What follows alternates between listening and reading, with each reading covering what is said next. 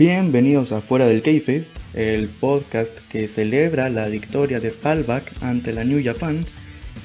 De verdad, felicidades en nombre de la CLSN a este gran youtuber. Que no sé si sepa de la existencia de esto, supongo que no, pero pues se le agradece y qué bueno que haya recuperado su canal. Muy bien ahí. En esta ocasión escucharemos lo sucedido en Elimination Chamber 2021 soy Manuel Caballero y desde Monterrey comenzamos porque las tareas me invaden más que ayer y ahora sí dudo de hacer esto. Keith Lee sigue teniendo problemas con el COVID-19 porque ahora su prometida, Mia Jim, también ha tenido esta enfermedad o algo así y no puede luchar en la triple amenaza por el campeonato de los Estados Unidos. Por lo que en el kickoff tendríamos una Fatal 4-Way por una oportunidad para, este, para entrar al combate.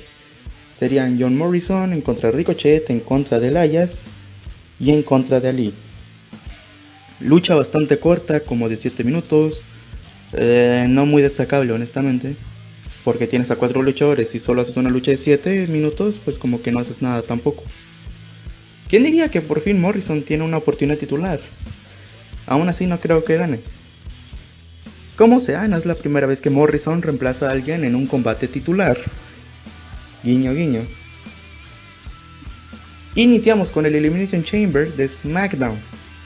Kevin Owens en contra de Cesaro, en contra de Daniel Bryan, en contra de Kinga Corbin, en contra de Sami Zayn y en contra de Jay Uso, que por alguna razón en mis notas anoté J-A-Y y no J-E-Y. Soy todo un genio. Quien gane tiene una oportunidad por el campeonato universal. Y es que a Roman como que le dio flojera luchar en la cámara. Y bueno, Sami Zayn, corren a los camarógrafos que lo venían acompañando. No sé por qué anoté esto. La lucha aquí voy a hacer una especie como de notas, conclusiones adicionales que aquí puse. Pero bueno, iniciamos con Daniel y Cesaro. Este, en un punto del combate Cesaro nos muestra que está mamadísimo. Es que no hay otra palabra de decirlo. Hace ejercicio en la cima de la cámara cargando todo su peso.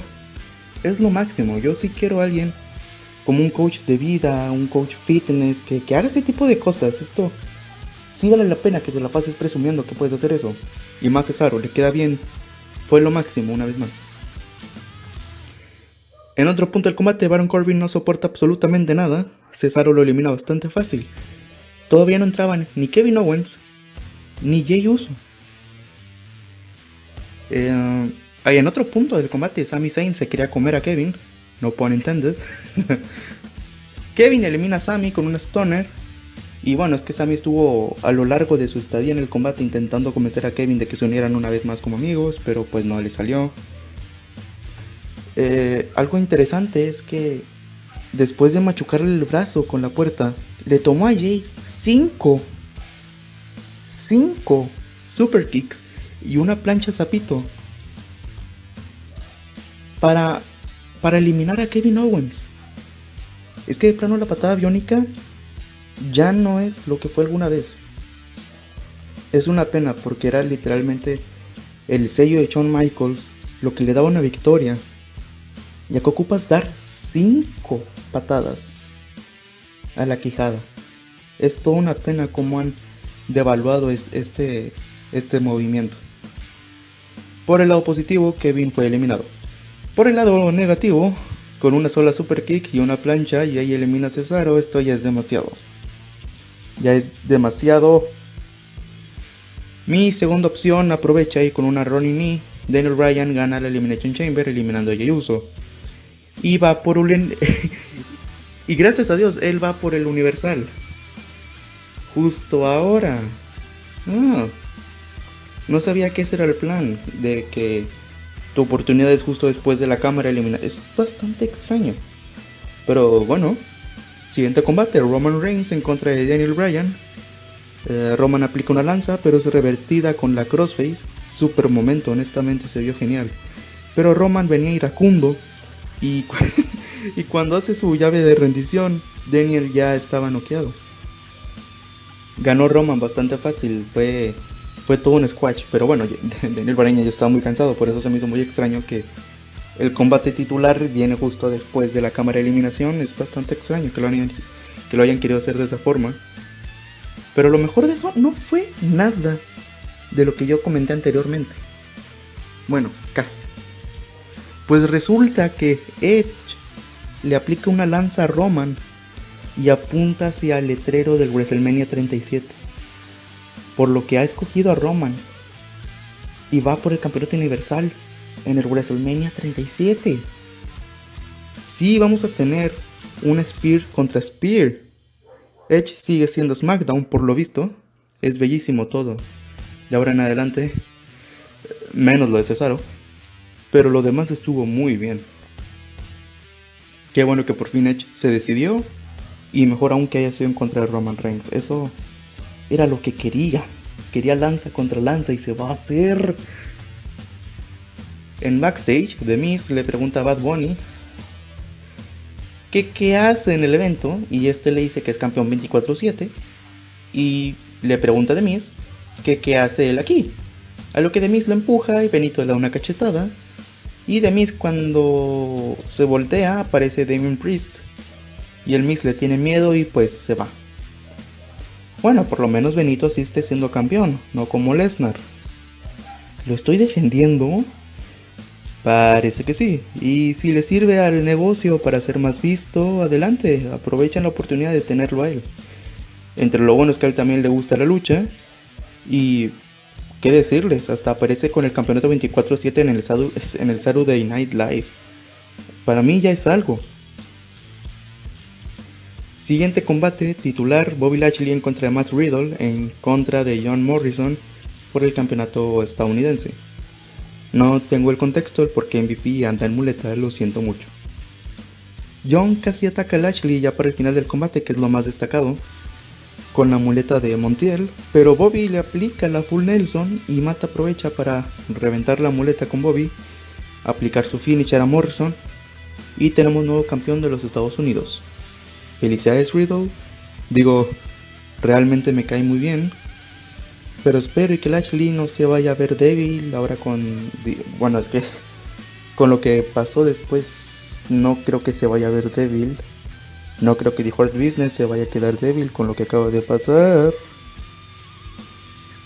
Siguiente combate y honestamente el más flojo de toda la noche, a mi parecer. Chacha Banks, Bianca Belair en contra de Shayna y Naya por los campeonatos tag team femeninos. No tengo tampoco el contexto del por qué Chacha y Bianca son tag team. Y tampoco sabía que Reginald era amigo, guiño guiño, de las niñas buenas. Y mucho menos que forma parte de la división femenina, teniendo una victoria ante Naya Jax en el pasado SmackDown. Y honestamente lo de aquí se veía venir, que me refiero a que las malas y seguirán reteniendo, fue por causa de Reginald, pero no fue la gran causa del combate de todas formas. Se veía que ellas iban a retener, honestamente. No sé cuál sea el punto. No, no vi Carmela en ningún momento. Creo que es un plan de Carmela, que Reginald esté con ellas y luego las traicione o algo así. Es que, honestamente no hubo nada interesante por acá. Iba a haber esta lucha de mi amor Asuka en contra del amor de Ric Flair Lacey Evans por el campeonato rojo es que ya aparece un Pokémon, o sea, el campeonato rojo, el campeonato azul. Pero como está embarazada, pues no se pudo. Muy bien, supongo. En backstage, MVP estaría hablando con The Miz por alguna razón. Que si lo estabas viendo, es bastante evidente de que estaban hablando. Y ahora el main event, de una forma bastante rápida, Segunda cámara de eliminación, Drew McIntyre en contra de Randy Orton, en contra de Sheamus, en contra de Jeff Hardy y en contra de Kofi Kingston, quien aún desconfía de que alguien lo ataque por la espalda cuando hace su entrada. Edge lo traumó. Comenzamos con Randy y Jeff y más adelante Kofi eliminaría a Randy Orton. Definitivamente el nuevo Kofi Kingston es la antítesis de Randy Orton. O sea, es que si era el Randy Orton de antes, como de 2011, Kofi Kingston no puede contra él. Pero hoy en día Kofi puede muy fácil contra Randy, es muy extraño cómo funciona esto. hay un momento en donde Homos salva a ella y de... Eh, de estar encerrado. Yo pensé que se iba a ir del combate o algo así, pero no, es que era para poder eh, hacerle la cuenta a Kofi Kingston porque recibió una RKO de Randy. Eh, también recibió una RKO Jeff Hardy. Pero no le salió y pues bueno. Adam Pearce expulsó a Omos por andar de metiche. En otro punto Sheamus elimina a Kofi. Bastante fácil con una Broke Kick que literalmente sacudió a Kofi entero. Lo sacudió entero. Drew eliminaría a Jeff en un momento donde por fin arrancaba a Jeff. Hacía saltos invertidos. Eh, eh, se estaba moviendo por todos lados. Estaba siendo más dinámico.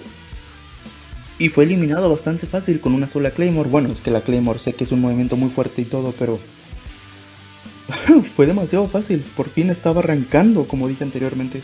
Eh, Jeff por fin estaba teniendo algo que hacer y fue eliminado. Bien hecho.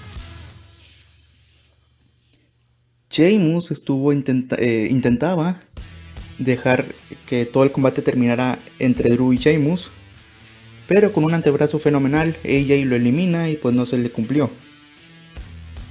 Drew da tremenda Claymore a AJ Styles y retiene el campeonato de la WWE. Lo más sorprendente no fue el resultado, porque de hecho yo veía venir desde lejos que él iba a retener, sino que aparecería un Lashley iracundo, otra vez digo la palabra, y le aplica una lanza a Drew y lo ataca salvajemente, le aplica una full Nelson y entraría de Miss, canjea. Y lo más raro es que le salió. The Miss es por segunda vez campeón WWE. Va a ser campeón cada 10 años. es que no, sé que no es lo mejor probablemente, pero no puedo ocultarlo. Me encanta que haya me encanta que haya ganado y no tengo idea del por qué. Es genial esto. Insisto, no, no es lo mejor, puede que no. Sé que Demis ha estado ahí, sé que cuando Demis era campeón intercontinental allá por 2016 hizo relevante ese campeonato, pero no sé qué puede hacer es el Miss de ahora, de 2021. Pero era algo que quería en el fondo y no estaba seguro de realmente si lo quería, pero ya que pasó, no me lo puedo creer. Eh, creo que no, no era ni la gran idea, pero por alguna razón quería que hubiese un plot twist. Sí, yo sé, se veía venir que canjearía el maletín, pero no que ganara. Es que mi credibilidad tiene. ¿Qué pasó? Se desmayó. Así el Drew, ¿verdad? Este sinsentido me gusta, pero entiendo que probablemente no sea lo mejor y que no debía de ser. Pero es que yo estoy igual que Margarita, no entiendo nada. es que no sé qué decir, me encantó que pasara y a la vez probablemente sea una mala decisión porque ahora muchos tienen miedo de que sea el campeonato de WWE en contra de Bad Bunny, ¿no? Que de mí en contra de Bad Bunny. No, eso no, no creo que pase algo así. La verdad, ambas cámaras no estuvieron mal. No creo que hayan sido tampoco las mejores ni nada por el estilo. No todo fue horroroso tampoco. Pero es cierto que la lucha femenil en parejas no ofreció nada relevante. Y bueno, todo el evento se resume en que Edge eligió a Roman para WrestleMania. Y Demis es por segunda vez campeón mundial. Así será también en el 2031 cuando lo sea por tercera vez. Estoy más calmado, pero en ese momento me reía como nunca, es que no era algo que yo esperaba que sucediese. Yo sé que Demis lo puede hacer bien, pero no sé cómo lo quieran manejar ahora. Creo que lo puede hacer mejor que cuando lo hizo en 2011. Pero vamos a esperar a ver qué pasa. Por lo tanto, yo no podré comentar esto porque me voy ahora sí de hiatus exactamente un mes. Así que sin más que decir, nos vemos en Fastlane 2021. Soy Manuel Caballero. y de verdad muchísimas gracias por escuchar.